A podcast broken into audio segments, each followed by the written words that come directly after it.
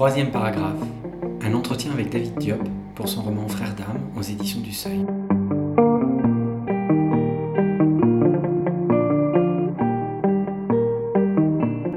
David Diop, merci beaucoup d'avoir accepté de vous entretenir avec moi. Qui sont Madame Badiop et Alpha Ndiaye? Alors, ce sont des, de jeunes gens qui viennent d'Afrique de l'Ouest, qui étaient euh, de jeunes paysans en fait, qui ont répondu à l'appel de la France pour venir combattre. Euh, non seulement parce que peut-être ils ont une, euh, une mentalité guerrière, il faut savoir que dans les sociétés ouest-africaines, il y a une mentalité nobiliaire en fait qui valorise le courage à la guerre mais aussi parce qu'ils avaient envie de quitter leur, petit village. Et donc ce ne sont pas des, gens, des jeunes gens qui ont été euh, obligés d'aller à la guerre. Ce sont des jeunes gens qui euh, ont voulu partir à la guerre. Et en préparant Frère d'âme, euh, je suis tombé sur un général à la retraite qui réfléchissait sur l'exploitation possible de ce qu'on appelait la force noire au début du XXe siècle et qui disait euh, cette phrase à peu de choses près euh, Blanc ou noir, les jeunes gens aiment aller à la guerre en souriant.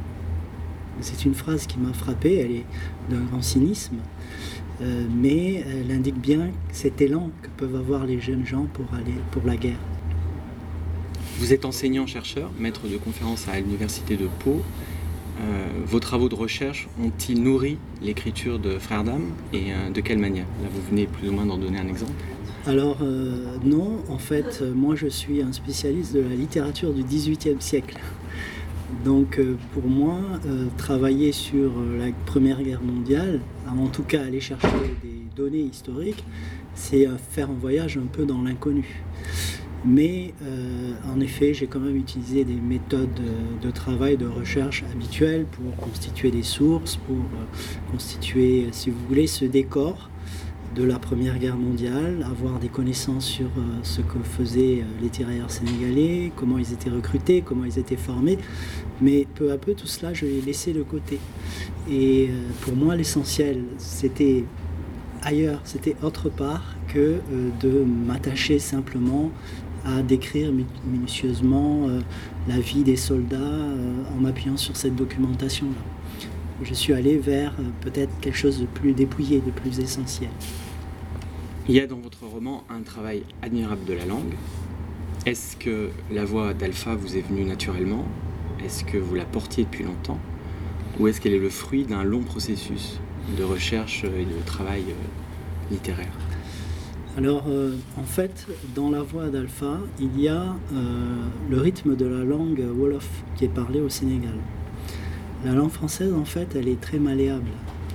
Euh, et un de mes modèles pour adapter la langue française à un horizon culturel différent, c'est Amadou Kourouma, l'écrivain Amadou Kourouma. Amadou Kourouma parle le malinké et écrit en français.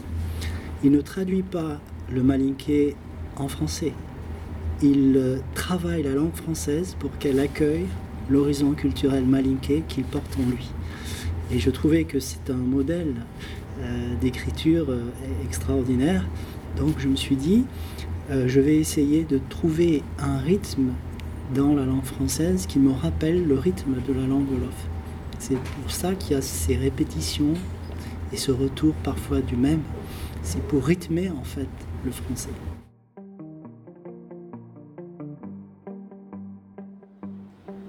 L'être humain cherche toujours des responsabilités absurdes aux faits. C'est comme ça, c'est plus simple. Je le sais, je l'ai compris, à présent que je peux penser ce que je veux. Mes camarades de combat, blancs et noirs, ont besoin de croire que ce n'est pas la guerre qui risque de les tuer, mais le mauvais œil. Ils ont besoin de croire que ce n'est pas une des milliers de balles tirées par les ennemis d'en face qui les tuera par hasard. Ils n'aiment pas le hasard. Le hasard est trop absurde. Ils veulent un responsable, ils préfèrent penser que la balle ennemie qui les atteindra est dirigée, guidée par quelqu'un de méchant, de mauvais, de mal intentionné. Ils croient que ce méchant, ce mauvais, ce mal intentionné, c'est moi. Par la vérité de Dieu, ils pensent mal, et très peu. Ils pensent que si je suis vivant après toutes ces attaques, si aucune balle ne m'a touché, c'est parce que je suis un soldat sorcier. Ils pensent à mal aussi. Ils disent que beaucoup de copains de guerre sont morts à cause de moi, pour avoir reçu des balles qui m'étaient destinées. C'est pour ça que certains me souriaient hypocritement. C'est pour ça que d'autres détournaient le regard dès que j'apparaissais, que d'autres encore fermaient les yeux pour que leur regard ne me touche pas, ne m'effleure pas. Je suis devenu tabou, comme un totem. Et d'ailleurs, vous parlez de, répétition, il y a une, formule euh, qui revient fréquemment, c'est par la vérité de Dieu. Mhm. Quel est le Dieu d'Alpha? Alors c'est le Dieu de tous, hein? Euh, mais c'est aussi euh, une formule, en fait, hein, qui, qui ponctue en fait sa descente aux enfers. Et j'ai voulu, à travers cette formule-là, euh, montrer euh, comment euh, le personnage devenait fou. La répétition parfois de cette formule est une expression de sa folie, mais ça peut être également pour moi le, moyen de signaler des moments d'émotion intense. Donc ça a plusieurs fonctions en fait. Et peut-être que ça signifie moins une référence à Dieu qu'une ponctuation en fait dans ce flux de conscience qui traverse le texte et qui est celui d'Alpha Vous avez habité au Sénégal? Oui. Quels souvenirs gardez-vous de, de cette, cette époque-là Alors, euh, des, des, souvenirs euh, liés à l'affection que je porte à ma famille. Euh, donc oui, c'est des souvenirs d'enfance et d'adolescence extrêmement doux, extrêmement agréables maternelle et paternelle. Donc euh, voilà, c'est le pays de mon enfance. À la page 23, euh, Alpha déclare Je l'ai trouvé bête, je l'ai trouvé idiot parce qu'il ne pense à rien. Soldat blanc ou noir, ils disent toujours oui. Quand on leur commande de sortir de la tranchée protectrice pour attaquer l'ennemi à découvert, c'est oui. Quand on leur dit de faire les sauvages pour faire peur à l'ennemi, c'est oui. Penser, c'est dire non. Penser, c'est, euh, et c'est un peu le cas d'Alpha, c'est euh, savoir pourquoi on dit oui quand on est obligé de dire oui. Je pense que penser, c'est euh, ne pas obéir aveuglément, mais de toute façon, il n'avait pas le choix en fait. Hein. il fallait obéir, mais réfléchir pourquoi on dit oui. Et euh, c'est ça, si vous voulez, aussi qui fait une partie de Frères d'âme, c'est une réflexion sur euh, euh, l'autonomie de la pensée, quitte à accepter ce qu'on vous demande, réfléchir pourquoi vous acceptez. Et c'est ce qui fait peut-être, c'est la manifestation peut-être d'une forme de liberté.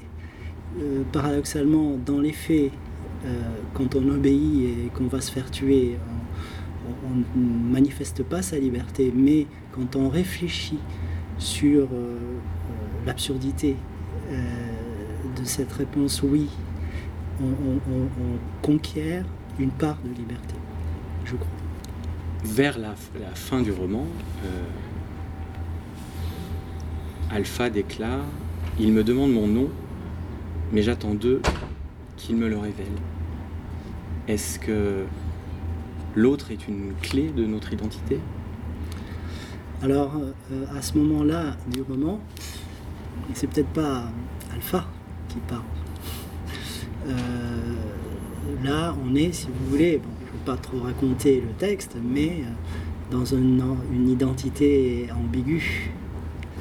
Et donc là, l'autre, c'est soi et soi et autre. Vous voyez Là, c'est un peu, si vous voulez, un des nœuds du texte qui se joue. Et ça, ça, rappelle la citation en exergue, la citation de Montaigne. Oui. Nous nous embrassions par nos noms. Alors. C'est-à-dire ce flou de qui, qui est qui exactement. Euh, en effet.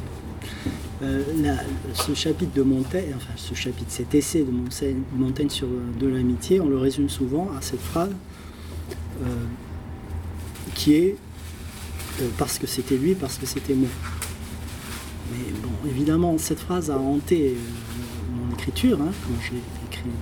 Mais je préfère cette, autre phrase du même chapitre, nous nous embrassions par nos noms, parce que euh, s'embrasser, c'est se serrer l'un contre l'autre, se prendre dans les bras l'un de l'autre pour essayer momentanément, par affection, de ne faire qu'un. Et euh, c'est, je pense, une clé aussi du roman dans cette expression.